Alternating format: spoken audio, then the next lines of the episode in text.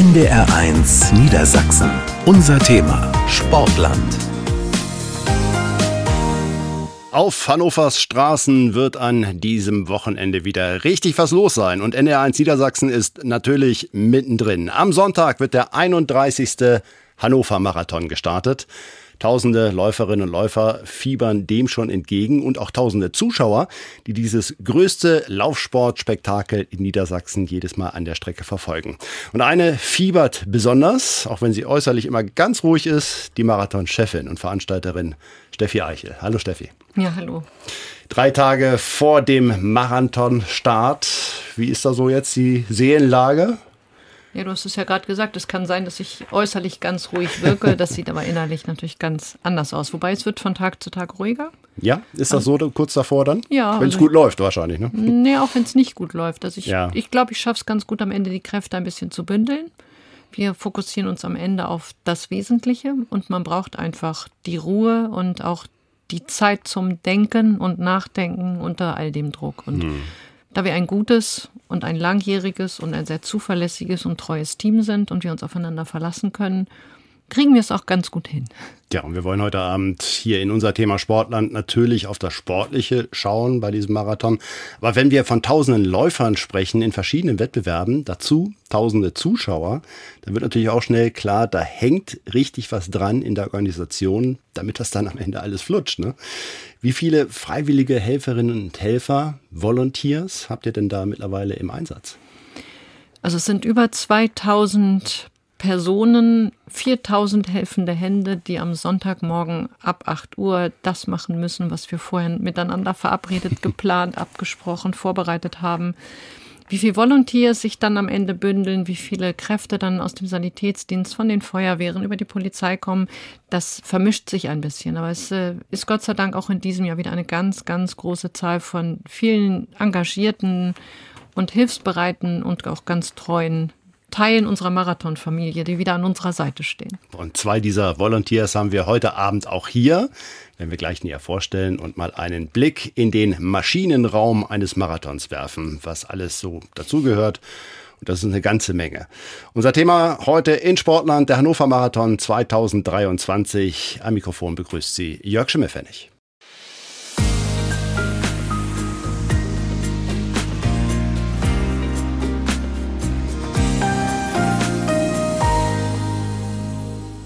Der Marathon in Hannover ist in den letzten Jahren, von der Corona-Pause mal abgesehen, immer mehr gewachsen. Verschiedene Wettbewerbe gibt es da ja. Die klassische Marathondistanz über die vollen gut 42 Kilometer, der Halbmarathon, die 10 Kilometer und so weiter. Und wie das alles möglichst reibungslos und mit möglichst viel Spaß abläuft, das wollen wir heute mal ergründen hier in unser Thema Sportland bei NDR1 Niedersachsen.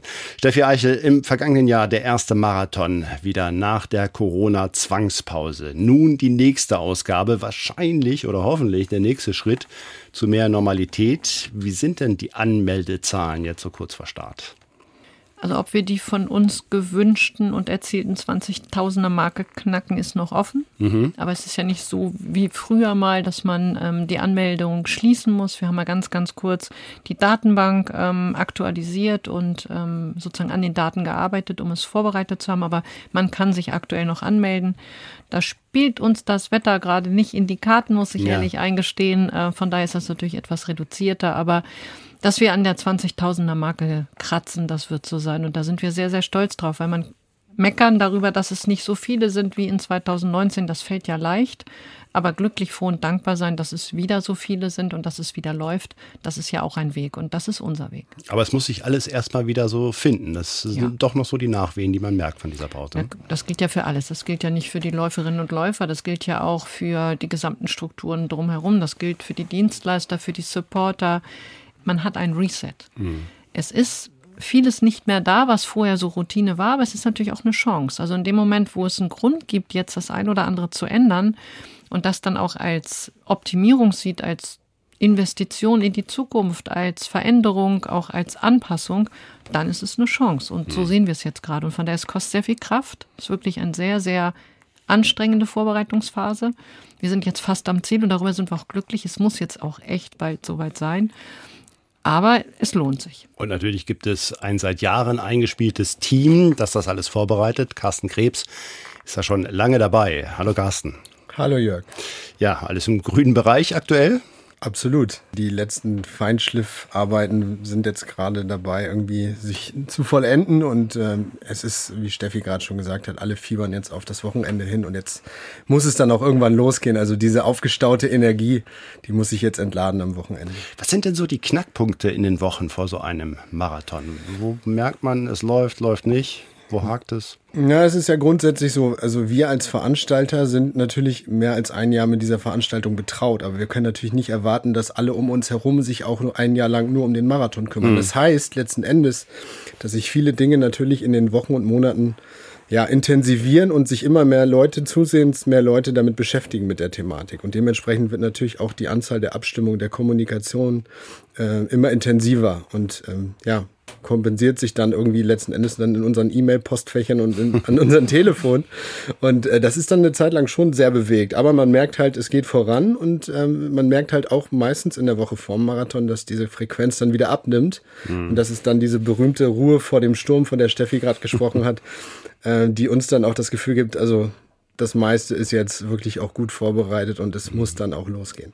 Und ohne freiwillige Helferinnen und Helfer wäre das sicher alles überhaupt gar nicht machbar. Ne? Nein, also diese Veranstaltung hat so viele Facetten, so viele Arbeitspakete, Orte, ähm, die letzten Endes gar nicht von uns als Agentur alle beschickt werden können. Und da sind wir natürlich absolut, und da sind wir natürlich auch super dankbar drüber, äh, auf die Hilfe von den vielen Freiwilligen angewiesen. Und zwei haben wir heute Abend hier. Herzlich willkommen, Anja Rempfer und Frank Lautenbach. Hallo. Ja, beide, glaube ich, auch schon seit Jahren dabei, oder Anja? Ja. Frank auch schon ja. in verschiedenen äh, Tätigkeiten. Ähm, Anja aktuell als Fahrradbegleiterin, das werden wir gleich auch noch mal ein bisschen genauer erklären. Und Frank hat, glaube ich, gleich mehrere Aufgaben, auch an diesem Wochenende, ne? Genau, das, wo ich mich richtig drauf freue, ist morgen. Der Moment, wenn es losgeht, wenn ich nämlich ja. in der Startnummernausgabe stehe, das Zelt aufgeht und die Leute voller Vorfreude da reinströmen, äh, reinströmen, immer wieder richtig toll. Ja. Und am Sonntag habe ich dann das Vergnügen, als Pacemaker die Truppe zu begleiten, die so um die viereinhalb Stunden beim Marathon ins Ziel kommen und vielleicht den einen oder anderen so ein bisschen zu motivieren bei der ja, ganzen Sache. Auch das schauen wir uns gleich nochmal so ein klein bisschen genauer an. Was ist denn so ganz generell, Anja, der Reiz für euch, das überhaupt zu machen? Also ich bin Herzblutsportler ohne Ende. Ich komme aus dem Leistungssport und ja, ich weiß auch, es geht halt gar nicht anders ohne mhm. uns Helfer, sonst könnte man das gar nicht wuppen. Und es ist, wenn ich am Start stehe, als auf dem Fahrrad dann als Elitebegleiter, das kribbelt genauso wie wenn ich selber laufe. Das ja. ist, ja, das ist auch jetzt vorher schon, wenn man schon mal übers Eventgelände geht, dann, das ist, ja, ich bin immer. ja, es ist wirklich, man, man lebt es einfach mit einfach. Also ich, jedes Mal denke ich auch, warum machst du das eigentlich? Und wenn dann von vom Jan die Anfrage kommt, machst du wieder, na klar. Ja. also ja. es ist immer so. Frank, genauso kommt da fast mehr zurück, als man gibt, so ungefähr? Absolut. Also wie gesagt, gerade so äh, bei der Startnummern-Ausgabe, man freut sich ja so, wenn man die Leute sieht, man erinnert sich, wie war das selber, wie man das erste Mal gelaufen ist. Und gerade mhm. Freitag habe ich mal das Gefühl, da sind so die ganzen Ersttäter dabei, die es kaum erwarten können. ja. Und äh, freut sich, wenn man da ein paar Tipps geben kann. Und am Sonntag so als Pacemaker über die Ziellinie zu laufen, das ist ohnehin schon als Läufer ein unbeschreibliches Gefühl. Aber wenn man dann durchs Ziel ist und da kommt da ein, ein oder andere an und sagt, klatscht einen ab und sagt, Mensch, toll, ohne dich hätte ich es nicht geschafft. Ja, mehr geht mhm. einfach nicht. Es gibt natürlich ganz viele Aufgaben, die zu erledigen sind rund um einen Marathon, Stationen an der Marathonstrecke im ganzen Stadtgebiet, wo ja auch geholfen werden muss. Ähm, nur so entsteht dann überhaupt dieses ganz besondere Marathonerlebnis. Und ganz vieles davon muss eben auch erstmal aufgebaut werden. Ein paar Beispiele, was da so alles dranhängt im Vorfeld und am Marathontag, das hat sich Tide Tedinger genauer zeigen und erklären lassen. Und jetzt das ganze Verbrauchsmaterial erstmal rein. Die heiße Phase läuft. Mit weit geöffneten Türen steht ein großer Transporter im Hof von Eichels Event. Kabeltrommeln, Werkzeug, Zeltwände, Plastikwannen für Wasser, Kartons vollgestopft mit Kabelbindern und Klebeband und, und, und. Alles wandert aus dem Keller auf die Ladefläche. Arne Weidke koordiniert das, was man organisiertes Chaos nennen könnte. Ja, momentan schon. In der Marathon-Vorbereitungszeit äh, sind wir natürlich hier mehr als ausgelastet im Lager. Aber von Hektik keine Spur. Und es kann losgehen.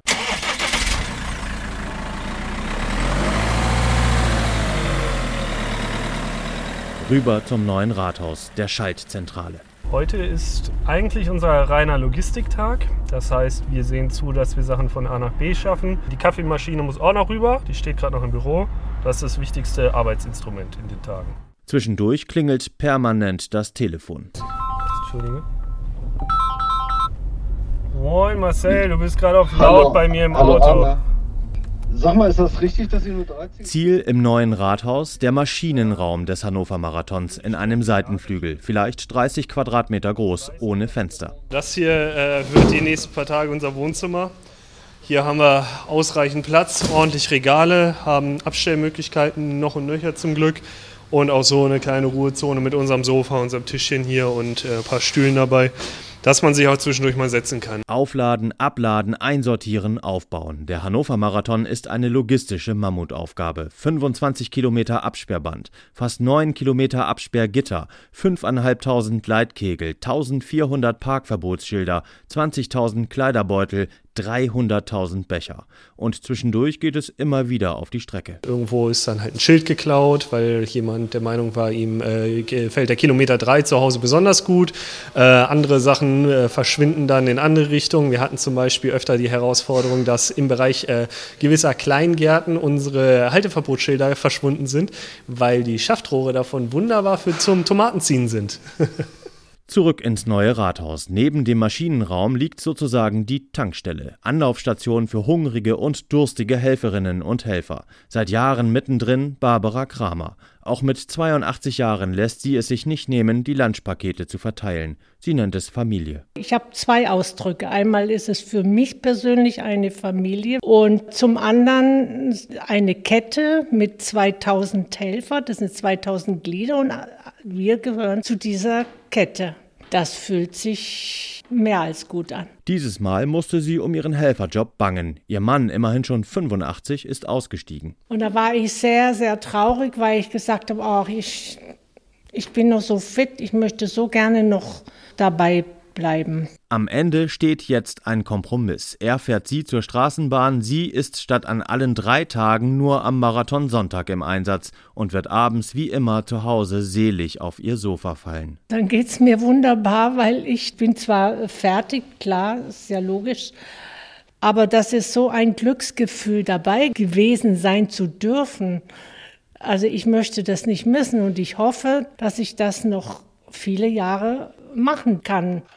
Barbara, 82 Jahre mit Herzblut als Helferin beim Hannover Marathon dabei.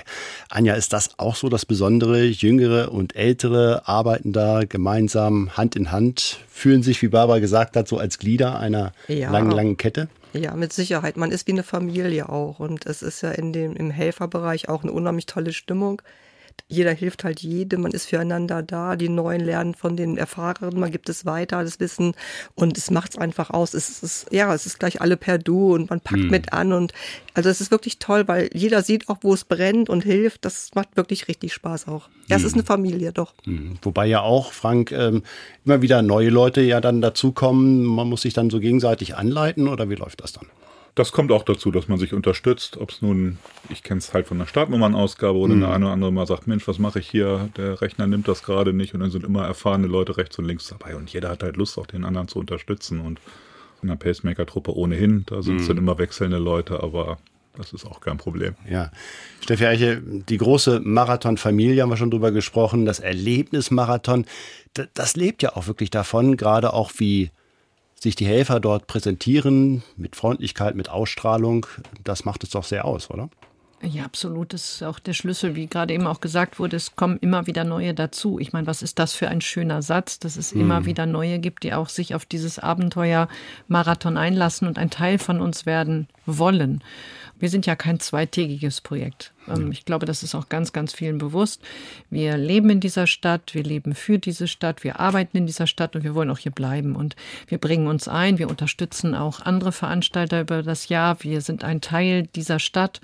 Wir sehen uns bei der Helfer-Dankeschön-Feier. Wir helfen uns untereinander auch. ähm, Die gibt's in extra an- dann nochmal, so eine Helfer-Dankeschön-Feier? Ja, da, gibt Also- es, da gibt es zwei Momente, da laden wir ein. Einmal zum Frühshoppen und einmal Mhm. zum Afterwork.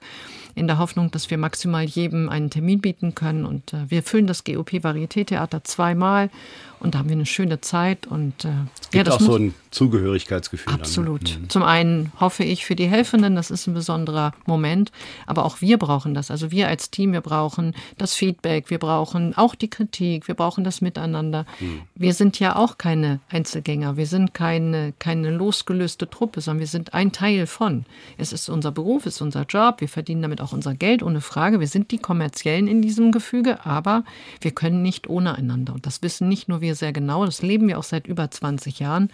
Und ähm, das kommt an und dazu stehen wir alle. Und deswegen fühlt es sich auch so an, wie es sich so anfühlt. Aber das mhm. Gefühl brauchen auch wir. Mhm. Also wir geben das nicht nur weiter, sondern wir brauchen es auch. Und wir nehmen es auch gerne an. Corona hat das natürlich alles ein bisschen durchbrochen und verändert. Wie gesagt, zwei Jahre Zwangspause auch für den Marathon, Carsten. Gilt das jetzt auch für die Gruppe der Freiwilligen? Muss man da ein Stück weit auch diesen Stock an Leuten, die man da so hatte, neu aufbauen? Ja, man muss schon konstatieren, dass so ein Stück weit in der Phase einfach auch so, ja, die Bindung ein bisschen verloren gegangen ist, weil halt mhm. eben dieser persönliche Austausch einfach fehlte. Also, das ist einfach der Tatsache geschuldet, dass einfach vieles nicht mehr ging und wenn vieles nicht mehr geht, dann ist halt auch der Austausch nicht mehr da. Das heißt, letzten Endes, man muss so ein bisschen auch die Kommunikation wieder von uns aus suchen, aber wir merken halt an allen Stellen, egal wo wir anrufen, da kommt sofort so ein Pling. Ach, klar bin ich wieder dabei. Mhm. Natürlich schön, dass du dich meldest. Mhm. Also bisher können wir uns da nicht beschweren. Also der Zulauf ist, finde ich sogar vom Gefühl her besser als 2019. 2022 kann man, glaube ich, schwer als, als Messlatte nehmen, weil da war die Zeit einfach eine besondere, eine ganz andere. Da waren auch viele noch einfach im ganz anderen Modus. Aber jetzt, wo es langsam auch wieder mhm. in Richtung Normalität geht, oder die meisten sind ja schon wieder komplett im Normalmodus, äh, merkt man, dass es total aufgetaut ist und alles wieder, alles wirklich super läuft. Dann gehen wir mal genauer drauf ein. Anja, wir haben schon gehört, du bist als Fahrradbegleiterin auf der Strecke dabei mit der Spitzengruppe vorne. Also du fährst Rad, während alle anderen rennen müssen. Wie schön.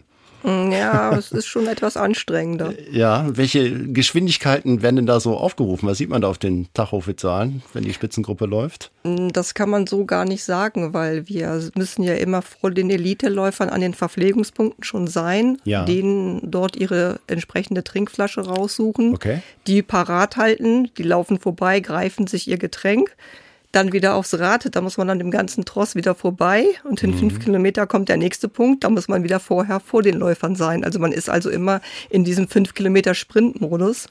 Und ähm, gerade am Anfang, wo ja noch viel das Feld zusammen ist, die Fahrzeuge teilweise ja auch kommen, Manchmal kommt dann der Motorradfahrer mit dem Kameramann drauf auch entgegen. Also ja. man muss da auch schon sehr mit Auge fahren, ne? weil man muss ja auch schauen, dass man keinen anderen behindert. Man darf natürlich auch nicht vor die Kamera fahren, weil die Kamera will die Läufer filmen und nicht uns Radfahrer natürlich. Und man ja. muss schon ein bisschen aufpassen. Man muss richtig aufpassen. Wie sehr hilft es da, dass du selber aus dem Radsport kommst? Ja, auf jeden Fall, weil ich bin auf dem Rad sehr, sehr sicher und mhm. äh, man braucht natürlich auch ein bisschen Antrittsgeschwindigkeit und halt eben dieses Auge drumherum. Ne? Das ist schon mhm. von Vorteil. Ne? Aber man muss schon Gas geben, um da dran vorbeizukommen. Ne? Ja, die sind ja. echt fix unterwegs, die Kollegen. Du hast es gerade gesagt, man muss so vorausschauend natürlich gucken. Man kann sich vorstellen, dass es da auch brenzlige Situationen Situationen gibt, auch Unfälle manchmal? Also ich habe keine Unfälle erlebt, aber mhm. es ist halt schon, man muss halt wieder sehr vorausschauend sein, weil die Motorradfahrer natürlich mit ihren Kameraleuten auf sich fokussiert sind, auf ihre Aufgabe mhm. und natürlich nicht unbedingt jetzt uns noch im, im, im, im Fokus haben. Also man muss schon halt schauen. Ähm, aber Unfälle habe ich nicht erlebt. Ja, man, man muss halt damit rechnen einfach, wenn der Motorradfahrer plötzlich entgegenkommt. Im ersten Augenblick erschreckt man sich vielleicht, wenn man nicht gleich mit rechnet. Ja. Vor allem, wenn da vielleicht noch eine Kurve kommt. Aber, es sind ja auch viele Zuschauer so an der Strecke unterwegs. Mancher geht vielleicht noch mal kurz auf die Strecke, passt nicht richtig auf. Ja, genau. Da muss man natürlich auch Rücksicht nehmen drauf. Ne? Hm. Zuschauer kreuzen, Hunde kreuzen, wenn man Pech hat. Ja. Und auch an den Verpflegungsständen hatte ich es halt, dass direkt daneben hat sich jemand so seine kleine Verpflegungsstation selbst gebaut und war da ordentlich am Alkohol trinken und stand mir dann auch so ein bisschen im Weg, dass man dann auch so ein bisschen halt sich da den Platz auch mal schafft und sagt, kommt, hier geht doch bitte mal einen Meter zurück, die Läufer kommen jetzt. Also so ein akrobatisches Ausweichmanöver muss schon mal dabei sein. Kann passieren, aber meistens die meisten sind ja sehr ja. vernünftig. Ja. Aber wir haben gehört, es könnte schon mal zu brenzligen Situationen kommen. Carsten, müssen manche Helfer, je nach Aufgabe, dann auch dementsprechend so ein bisschen geschult werden? Also gerade die, die an der Strecke sind ähm, oder die auch im Zielbereich sind, die ähm, sind erstmal durch ihr Outfit gekennzeichnet. Also man muss natürlich auch mit der sogenannten PSA, persönlichen Schutzausrüstung, dafür sorgen, dass die sich erstmal dadurch nicht in Gefahr begeben. Ähm, die werden im Vorfeld gut eingewiesen, entsprechend ihrer, äh, ihres Einsatzes. Was wir jedes Jahr auch anbieten, ist, dass ähm, man als freiwilliger Helfer sich in der Erste-Hilfe-Schulung im Vorfeld mhm. über die Johanniter ähm, besorgen kann. Aber es gibt sicherlich Aufgaben, die so ein bisschen anspruchsvoller sind, wo man auf erfahrene Leute einfach setzt oder vielleicht auch eine kleine Schulung macht oder sowas? Ja, durchaus, durchaus. Also wir arbeiten da so ein bisschen auch mit Ressorts. Also es gibt eine gewisse wir sind sehr flach in der Hierarchie, aber es gibt schon noch Leute, die haben ein bisschen mehr Ahnung als andere und haben auch einen kleinen Tick mehr zu sagen als andere. Und die werden dann entsprechend auch geschult und kriegen extra Briefings. Und äh, ohnehin, jede Helfergruppe kommt einmal zu uns ins Büro, zumindest wird sie eingeladen. Das haben natürlich nicht immer alle Zeit, aber um natürlich alle Aufgabengebiete im Detail noch einmal durchzusprechen, weil am Sonntagmorgen ähm, macht es keinen Sinn mehr. Hm, das glaube ich. Das ist ja sowieso vielleicht so der Albtraum, Steffi, dass der Computer streikt 20.000 Leute wollen da irgendwo äh, an den Start gehen, äh, Nummern sind vertauscht, sowas in der Art. äh, da schweißgebadet nachts aufwachen mit solchen Albträumen. Ja, aber das war das, was ich vorhin meinte. Das tue ich zwei Wochen vorher, aber nicht ja. mehr zwei Tage vorher. Mhm. Also wir sind jetzt ähm, so weit untereinander abgesichert. Wir haben so viel Support von außen. Wir haben so viele, die daran interessiert sind, dass es bei uns gut läuft. Und wir müssen jetzt einfach mit allen Risiken sozusagen umgehen und leben. Wir bereiten uns auch gut darauf vor, so wie wir ja Aufgaben äh, vorbereiten, so bereiten wir natürlich auch Situationsverhalten vor. Wir sind ja keine Frischlinge. Also nee. wir machen das seit über 20 Jahren und äh, wenn Kasi und ich ein Buch geschrieben hätten, das wäre schon verdammt dick. Da würde schon ganz vieles drinstehen, was wir nicht das erste Mal erleben würden. Auch so also, an Pannen, was, was war so das, das Schlimmste so kurz vorher, das, wo man dachte, oh Gott, das wird jetzt heikel? Also was für uns beide der Horror ist, wir beide sind jeden Sonntagmorgen sind wir diejenigen, die auf die Streckenfreigabe warten. Und ja. wenn diese Streckenfreigabe auf sich warten lässt und die Läufer stehen wirklich mit großen Augen vor dir, sind warm, wollen los. Der Hubschrauber kreist über dem Friedrichswald, die Fernsehkollegen sind live dabei und wir kriegen die Streckenfreigabe nicht. Hm. Das ist so ein Moment, den kann ich nicht gut leiden. Der Ordner hat verschlafen. Ja, ja sowas. Ja. So, okay. Also über Situationen und was war das Schlimmste, sowas gibt es nicht. Ähm, es ist immer relativ. Wir haben immer ja das Glück, dass, also Fehler machen alle. Und ähm, wenn wir die dann so ausgebügelt und gepuffert bekommen, dass nach außen am Ende alles gut ist, ist alles gut. Und da unterstützen wir uns alle gegenseitig. Schlimm ist bis dato noch nicht so richtig was gewesen. Ja. Okay. Aber die Zahlen sind immer schon sehr beeindruckend, haben wir eben gehört. 300.000 Becher zum Beispiel für die Läuferinnen und Läufer. Bananen natürlich auch, Toilettenhäuschen. Also man macht sich ja gar keinen Begriff, was da alles dran hängt, Carsten. Ja, das ist korrekt. Also letzten Endes muss man sich einfach mal vorstellen, es leben ja nicht alle in der Landeshauptstadt Hannover, sondern mhm. leben auch in kleineren Städten. Da ist eine Stadt unterwegs an dem Tag. Ja. Mit allem, was dazugehört. Die müssen alle geleitet werden. Die müssen alle verpflegt werden. Die müssen alle mal auf die Toilette. Mhm. Die müssen sich alle mal die Hände waschen. Die müssen alle auch anreisen. Müssen alle auch wieder nach Hause kommen. Die wollen alle diesen, diesen, diesen, diesen Lauf erleben. Mhm. Ähm, und äh, zufrieden auch wieder äh, dann abends ins Bettchen fallen. Aber das ist letzten Endes ist eine Stadt unterwegs. Also was die sanitätsdienstliche Absicherung angeht, was die Feuerwehr angeht, die Polizei, die Helfer, die an. Das ist einfach eine unfassbare Menge Mensch. Das mhm. darf man einfach nicht vergessen. Und eine weitere Aufgabe, wollen wir uns genauer anschauen, der Pacemaker, haben wir schon angesprochen, also der Geschwindigkeitsmacher oder Vorgeber, fast vielleicht ein bisschen besser. Was genau machst du da, Frank, als Pacemaker? Ja, erstmal bin ich da. Ja. Gut gekennzeichnet. Mhm. Äh, wir haben so Flaggen dabei oder Ballons, wo unsere Zielzeit draufsteht.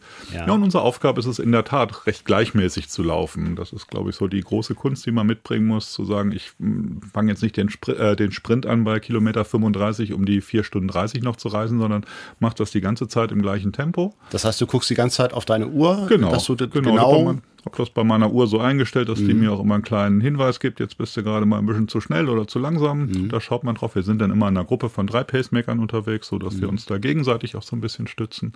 Und als äh, Läuferin oder Läufer kann ich dann mich an dir orientieren und genau. weiß, wenn ich ungefähr in deinem Bereich laufe, werde ich mit welcher Zeit ins Ziel kommen? Unter 4 Stunden 30. Unter 4 Stunden 30. Genau. Das heißt, du könntest wahrscheinlich etwas schneller laufen, aber du passt das jetzt so an, dass Das sollte auch so sein. Wenn ich ja. da selber am Anschlag bin, Macht dann äh, fällt es ne? mir ein bisschen schwer, auf den letzten Kilometern noch jemand mitzureißen, der vielleicht nochmal so einen kleinen Anschubs braucht. Und von daher sind das meistens Leute, die eine schnellere Zeit laufen können und sagen, das kriege ich gut hin. Das gibt es in allen möglichen Leistungsklassen, ne, Steffi? Also auch für die Spitzengruppe. Da sind es dann, glaube ich, mehrere Pacemaker. Macht ja auch Sinn, weil sonst würden die ja den Rekord laufen. Ähm, auch schon passiert. Übrigens. Auch schon, auch schon passiert, ja, ja, genau.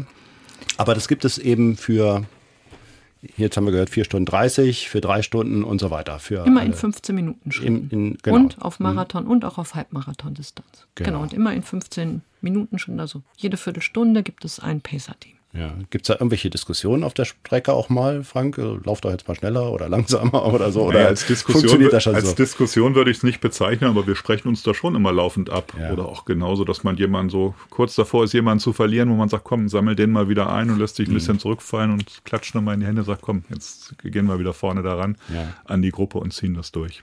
Tja, und einer muss es besonders langsam angehen lassen, denn er ist der Pacemaker für die ganz hinten. Auch das gibt es. Hans-Werner Reas aus Osnabrück wird am Sonntag das Tempo oder vielleicht auch das Nicht-Tempo für die Schlussgruppe vorgeben. Und das ist schon speziell, sich darauf vorzubereiten, wie Burkhard Tillner festgestellt hat. Ich treffe mich mit Hans-Werner Reas und seinen Lauffreunden Günther und Werner am Osnabrücker Piesberg, einem beliebten Lauftreff. Gleich geht es für sie auf eine lockere Runde, aber zuvor fällt mir etwas Ungewöhnliches an Reas auf. Das kann jetzt leider keiner sehen, aber... Ja, ja, du hast einen Besen in der Hand. von meiner Enkelin, den nehme ich mit und wenn die Leute diesen Besen sehen, dann wissen sie, der ist das und ich bin nach 6.30 im Ziel. Denn Reas Aufgabe beim Hannover Marathon ist sehr speziell. Den Besenwagen am Ende der Schar der Laufenden, in denen sich um die gekümmert gekümmert wird, die den Lauf abbrechen, den kannte ich. Und auch die Pacemaker, also Schrittmacher, die eine angestrebte Zeit auf Schildern oder Shirt tragen, an denen sich die Sportler orientieren können, auch. Die haben ein bestimmtes Shirt an und wenn ich meinetwegen drei Stunden laufen will, hänge ich mich an diese Leute und kann davon ausgehen, dass ich die Zeit erreiche. Jetzt lerne ich also Hans Werner, den Besenmann, kennen, der ein ganz besonderes Shirt tragen wird. Ich war im letzten Jahr schon in Hannover, da stand Schlusslicht drauf. Und dann können die Leute, die mit mir laufen, sicher sein, dass sie nach sechs Stunden 30 das Ziel am neuen Rathaus sehen. Erfahren ist Reas. Marathonläufe sammelt er wie andere Briefmarken, strahlt pure Lebensfreude in einem Alter aus, ja, wie alt ist er eigentlich? Willst du das wirklich wissen? Ich will's wissen. Bist du mental stark? Ich halte mich gleich am Baum fest oder am Werner hier. Ich bin 75. Ich laufe in der M75. Hannover wird meine Nummer 428. Davon sind gut 110 Läufe Ultramarathonläufe, also Jenseitsmarathon. Und Hans-Werner Reas läuft nicht nur. Die Laufenden ganz am Ende des Marathonfeldes können sich in Hannover auf Motivation pur freuen, ist sich sein Laufkumpan Werner sicher, obwohl Werner selbst nicht mitlaufen wird. Hegt da etwa einer Zweifel an Reas Andreas Motivationskünsten Nein. Ihm traue ich alles zu, natürlich. Ihm traue ich sogar noch zu, dass er mich bis Sonntag überredet. Der Mann ist auf Missionsreise. Er quatscht wirklich jeden ins Ziel. Ja, notfalls hält er auch mal bei Kilometer 30. Dann bildet er einen Kreis und dann schreien alle zum Himmel, was geht's uns gut? Und da freuen sich sogar die Delfine im Stein oder Meer. Reas war beruflich als Augenarzt aktiv, bringt daher wertvolle medizinische Kenntnisse mit, wird daher niemanden auf der Strecke überfordern, sollte es wirklich nicht mehr gehen. Da würde ich ihn davon überzeugen, dass er an einem der nächsten Verpflegungs Punkte aussteigt, da ist dann meistens das DRK. Aber in der Regel ist es eben so, dass wir das Ziel erreichen. Und wenn die Leute unterwegs schwächeln, kann man denen sagen, du musst laufen, solange es geht und dann gehen bis es wieder läuft. Damit kommt man durch. Ich kriege die ins Ziel, glaub mir das. Wie im vergangenen Jahr, als Hans Werner mit Lauffreund Günther den Besen schwang. Hatten wir einen jungen Mann, der ist 6 Stunden und 37 gelaufen. Da habe ich dabei in der Tat auf den letzten Metern gefroren. Und wir haben, glaube ich, beide noch nie so lange die Polizei im Nacken gehabt, weil die natürlich die ganze Zeit hinter uns waren und der Besenwagen auch. Aber wir haben uns nett unterhalten. So wie es Günther, Werner und Lauflegende Hans Werner Reas gleich wieder machten nach unserem Treffen bei ihrem gemütlichen Lauf vor dem Hannover Marathon Marathon am Osnabrücker Piesberg. Toi, toi, toi, wenn es nicht weitergeht, immer an den Besen ausrichten. okay. Ja. Gute Laune haben Sie ja. Ich glaube, die bringen tatsächlich jeden ins Ziel, Frank Lautenbach. Ähm, der Job des Pacemakers hat viel mit Motivation zu tun, merken Auf jeden Fall. Ja. Und auch so ein bisschen mit äh, Fingerspitzengefühl. Ja, natürlich. Äh, man kann ja nicht einfach sagen, komm, jetzt reiß dich zusammen. Ne? Das ja. ist ja oft so, gerade auf den letzten Kilometern, dass es echt schwer wird. Und dann ist ja so die Kunst, die richtigen Worte zu finden zwischen Motivation und jetzt habe ich noch Bock, den Rest da durchzuziehen und so ein bisschen mhm. das Bild zu vermitteln. Denkt dran, wie geil das gleich wird, wenn wir durchs Ziel gehen. Mhm. Kann man denn erkennen irgendwie? Also der übertreibt jetzt hier gerade, der geht über seine Grenze und den so ein bisschen einbremsen? Das kann man sicherlich. Ich habe es Gott sei Dank in der Form noch nicht erlebt. Da ging es dann eher so drum, dass der Fuß mal wehtut, aber niemand, ich glaube schon, dass man das sehen würde, aber ich habe die Erfahrung Gott sei Dank noch nicht machen müssen und das darf auch gerne dabei bleiben. Aber Anja, das sind auch so diese Unikate, die so dabei sind bei so einem Marathon, die man da kennenlernt, oder? Ja, die braucht man auch einfach. Ich finde, gerade solche Geschichten, wie wir eben gehört haben, das, das gehört einfach dazu und das macht es ja auch noch viel entspannter und schöner. Und das finde ich auch richtig, richtig schön, wenn man hört, mit welchem betagten Alter die Leute noch dabei sind. Ich hatte gerade nämlich die, das Gespräch mit Jan, glaube ich, gesagt habe, komm, nimm mich so ein bisschen raus. Ich bin ja nicht mehr so die ganz Jüngste und er auch, da ist noch Luft. ja, aber so, so lustig das dann klingt, wir reden hier auch von sportlicher Leistung. Das muss man auch erstmal alles so auf die Strecke bringen, ähm, was so locker und leicht klingt dann zum Teil. Ne? Ist durchaus ja, das, ich meine, das geht noch. Also ich schaffe mhm. es hinterher noch den Zehner zu laufen, also passt schon. Ne? okay, dann haben wir das auch geklärt. Also der Pacemaker für die Schlusslichtgruppe. Viel, viel schneller unterwegs sind sie natürlich weiter vorne und wie man sich auf einen Lauf in der Spitzengruppe vorbereitet, werden wir gleich hören von einer der besten deutschen Marathonläuferinnen derzeit.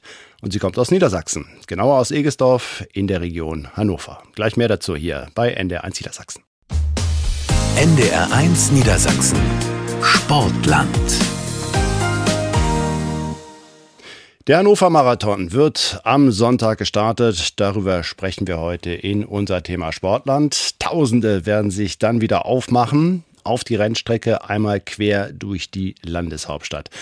Und unser nächster Gast hat sehr gute Chancen, da ziemlich weit vorne mitzumischen. In der Frauenkonkurrenz begrüße herzlich eine der besten deutschen Marathonläuferinnen derzeit, Florentine Bese. Hallo. Hallo. Mensch, was war das für ein Knaller in Berlin im vergangenen Herbst? Beste deutsche Läuferin und das bei einem ja wirklich sehr renommierten Marathon in der Hauptstadt. Ähm, hat dich das selber auch überrascht oder wusstest du schon so, naja, das könnte ich raushauen, wenn alles passt? Nee, also es kam sehr überraschend. Irgendwann nach Kilometer 21, 22 kam irgendwann ein Fahrrad zu der Läuferin neben mir und meinte, sind Sie deutsch? Und dann hat sie gesagt, ja. Und dann meinte der Fahrradfahrer so, ja, dann sind Sie gerade erste deutsche Frau. Und dann hat sie mich angeguckt, weil ich auf ihrer Höhe war und meinte so, ja, sie ist aber auch deutsch. Und dann habe ich gefragt, was mit Katja Fischer ist, weil ich eigentlich gerechnet hätte, dass sie vorne dabei gewesen wäre. Und dann hieß es, dass sie ausgestiegen ist und dann dachte ich mir so, okay, die Nebenwirkung wird jetzt nicht gewinnen, ich werde das tun. Und dann habe ich nochmal Gas gegeben. Und dann wurde es nochmal ein richtig heißes Rennen. Aber dann sieht man auch, wie wichtig die Fahrradbegleiter sind. Ne? Stimmt. Und da schließt sich dann jetzt auch der Kreis, äh, worüber wir ja gerade auch gesprochen haben. Ähm, das war insgesamt ein sehr gutes Jahr für dich, glaube ich. Ja. Äh, auch in Hannover vorher schon, vor Berlin. Ne? Ja, genau. Da war ich zwei Minuten knapp langsamer, aber was immer noch eine sehr gute Zeit war. Und persönliche Bestzeit, wenn genau. ich richtig gelesen habe. Ähm, du kommst aus Egesdorf in der Region Hannover, hast dort im Leichtathletikverein begonnen oder wie? Ja, genau. Also früher, ich trainiere ja bei Markus Pingpong und früher waren die im TSV Kirchdorf, das ist quasi ein Nachbardorf davon, mhm. und sind dann erst nach Hannover gewechselt. Und ich habe halt dann auch angefangen, erst bei Kirchdorf zu trainieren und bin dann halt mitgewechselt nach Hannover. Das sind die Hannover Athletics. Genau. Ähm, ja, das war aber schon so ein Stück Weg, bis du gemerkt hast, Marathon ist deine Strecke, oder? Ja, also ich war früher auf den 800 Metern, weil im jüngeren Alter fängt man ja eher mit den kürzeren Distanzen mhm. an aber ich habe nicht so viel Grundschnelligkeit und auch dieses Kreiselaufen auf der Bahn, das war irgendwie nicht so meins. Und dann, als ich ein Jahr in Amerika war, habe ich also bin ich da ein bisschen an die längeren Distanzen reingeführt worden, so fünf Kilometer. Und da habe ich schon gemerkt, okay, das ist irgendwie mehr, was mir liegt. Und als ich dann aus Amerika wiederkam, haben sich meine Strecken sehr viel vergrößert und da merkt man dann irgendwann Marathon ist es. Genau, da wurde es dann immer, dass es mhm. mir immer leichter gefallen ist, einfach lange zu laufen, anstatt so schnell zu laufen. Wie bereitest du dich darauf vor? Wie kommt es, wie kriegt man das hin, auf dem Punkt jetzt wirklich an diesem einen Tag eine Topleistung abzurufen? Also einerseits hat man dafür ja Trainer, die einen das alles vorplanen und mit denen man auch mal Rücksprache hält. Und beim Marathon ist halt auch sehr entscheidend, dass man einfach viele Kilometer läuft, mhm. damit der Körper an diese Erschöpfung gewöhnt ist. Und da habe ich auch eine sehr gute Regenerationsfähigkeit zum Glück und auch einfach den Spaß, das immer wieder durchzuziehen und Deswegen. Aber es hängt noch mehr dran. Ne? Ernährung sicherlich auch. Äh, du kannst ja. sicherlich nicht im Vorfeld da alles essen, sondern musst dich da auch speziell vorbereiten. Ne? Ja, also bei mir, ich lebe vegan und probiere halt immer sehr gesunde Sachen zu essen, also mhm. auf Zucker und irgendwelche Fastfood-Sachen oder so komplett zu verzichten. Und klar, man muss halt darauf achten, genug zu essen, weil es halt schon ein energieraubender Sport. Ja. Aber ja, damit habe ich eigentlich nicht so das Problem. Und wie ist es dann unterwegs? Bist du da die ganze Zeit so im roten Bereich, sage ich mal? Oder muss man sich das auch anders vorstellen, dass man sich zum Beispiel für den Schlusssprint da noch ein bisschen was aufhebt und doch Reserven noch haben muss? Also Marathon ist ja an sich immer ein Lauf, wo man nicht so voller Laktat läuft, da man ja das immer wieder abatmen kann. Also mhm. zum Beispiel auf der 800 Meter Strecke war das ja so, da ist man ja schon eher in den anaeroben Bereich gelaufen und konnte dann halt also man hat gemerkt, wie die Muskulatur zugemacht hat. Und beim Marathon ist es so, man kann sich schon nebenbei noch mal irgendwie kurz mit dem Nachbarn, der auch mit einem läuft, austauschen oder so. Und man läuft nicht an der Laktatschwelle, sonst könnte man das auch nicht die ganze Zeit durch. Das möchte ich bei dem Tempo auch mal können, aber okay. Ähm, was ist denn so das große Ziel? Ich meine, wir haben nächstes Jahr Olympische Spiele. Wäre das mal sowas? Ja, also 2024 ist mir noch zu früh. Also hm. ich tendiere eher dazu 2028. Da möchte ich, also da sehe ich mich 22 auch, bist du jetzt, glaube ich. Ne? Genau. Mhm. 2028 bin ich dann halt 28. Also mhm. 2000er Jahrgang ist relativ leicht zu rechnen. Und da sehe ich mich dann schon irgendwann an der ja, Startlinie bei Olympia. Steffi Eiche, es sind ja in Hannover auch in diesem Jahr wieder einige internationale Topläufer auch dabei. Auf wen sollte man da besonders schauen, wenn es um den Gesamtsieg geht? Bei den Frauen hoffe ich auch auf Florentine. Mhm. Nein, ähm, also Mattea wird äh, wieder da sein. Die war letztes Jahr bei uns am Start und wir haben sie in München gesehen, dass sie Vize-Europameisterin geworden. Sie mhm. nimmt Hannover wieder ins Visier und wir freuen uns sehr auf sie. Ja, und auf der Männerdistanz schaut ja gerade die ganze Läufernation auf Amanal. Und da hoffen wir natürlich ein Zeichen zu setzen. Wir hoffen, dass wir die Wetterbedingungen haben und dass wir organisatorisch die Leistung bringen, dass er seinen Wunsch erfüllt. Und sein Wunsch ist persönliche Bestzeit. Und wenn er persönliche Bestzeit läuft, dann knackt er den deutschen Rekord und unseren Streckenrekord sowieso. Und ähm, mhm. das wäre für uns natürlich mehr als nur eine Marathonfete, gebe mhm. ich zu. Wie schwierig ist es eigentlich, Topläufer nach Hannover zu locken? Geht es da nur um Geld oder zählt da auch sowas wie familiäres Erlebnis oder halt diese gute Organisation, über die wir heute Abend gesprochen haben? Also tatsächlich glaube ich, ist es eine Mischung. Also die, mhm. man muss ja respektieren, akzeptieren und wissen, dass das Geld dort verdient wird. Also das ist ja nun mal deren Job, entweder nebenbei oder eben auch zentral. Das heißt, natürlich muss das eine faire Bezahlung geben.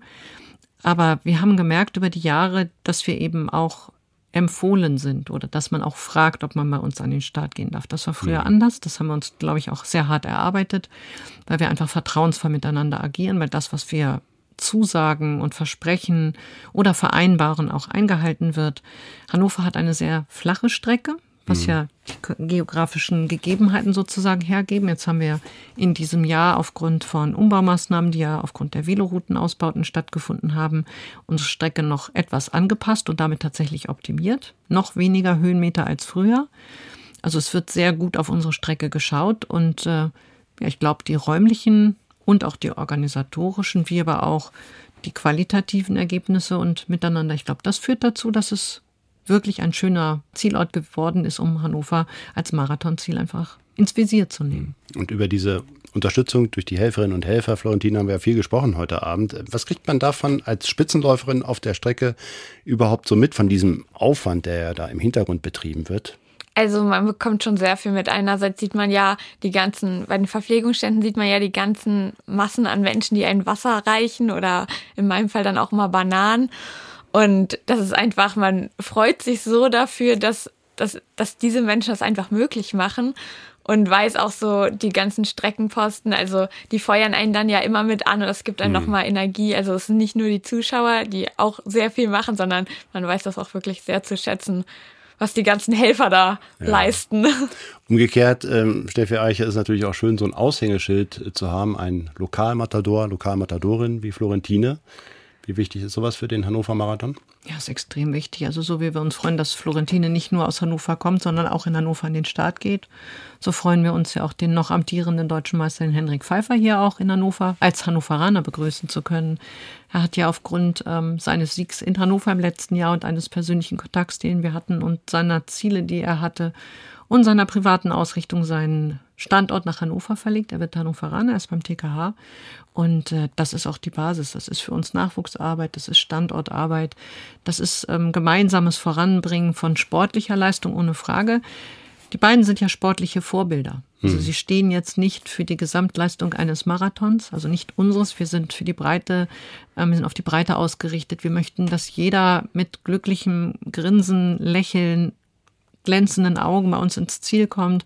Eine persönliche Erwartung, das persönliche Ziel steht bei uns im Vordergrund.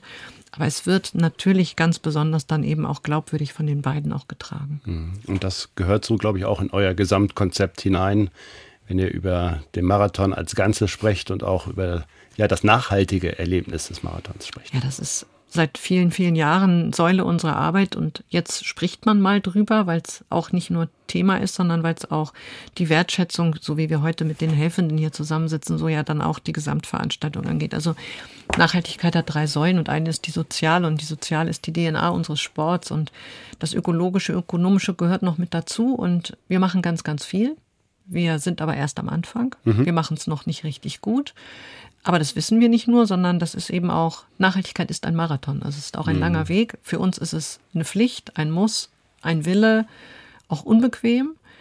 Aber ähm, so wie es jetzt mit Florentine Spaß macht, dem Nachwuchs äh, zu unterstützen, wir haben auch das ähm, R5K-Rennen nach Hannover geholt, wo wir den Talenten auch die Chance geben, sich mal zu zeigen. So ist eben auch der Bereich des nachhaltigen Bechers. Du hast von 300.000 Bechern gesprochen, Ja. die brauchen wir ohne Frage. Die sind aber alle aus recyceltem Material. So gibt es in diesem Jahr auch wieder Holzmedaillen, sehr, sehr hochwertig, sehr, sehr gut, wie wir finden. Also wir achten auf viele, viele Dinge, so wie wir es jetzt gerade können. Und wir haben ganz viele Ziele und ja, da hoffen wir auf Unterstützung aller Beteiligten. Und das ist ein ganz großes Ziel für uns. Auch da kann es sich noch weiterentwickeln. Absolut. Ähm, jetzt wollen wir natürlich hören, Florentine, was du dir vorgenommen hast für Sonntag, für diesen Hannover Marathon 2023. Also ich muss sagen, dadurch, dass meine Vorbereitung aufgrund einer Verletzung nicht optimal lief, Oh, oh, oh.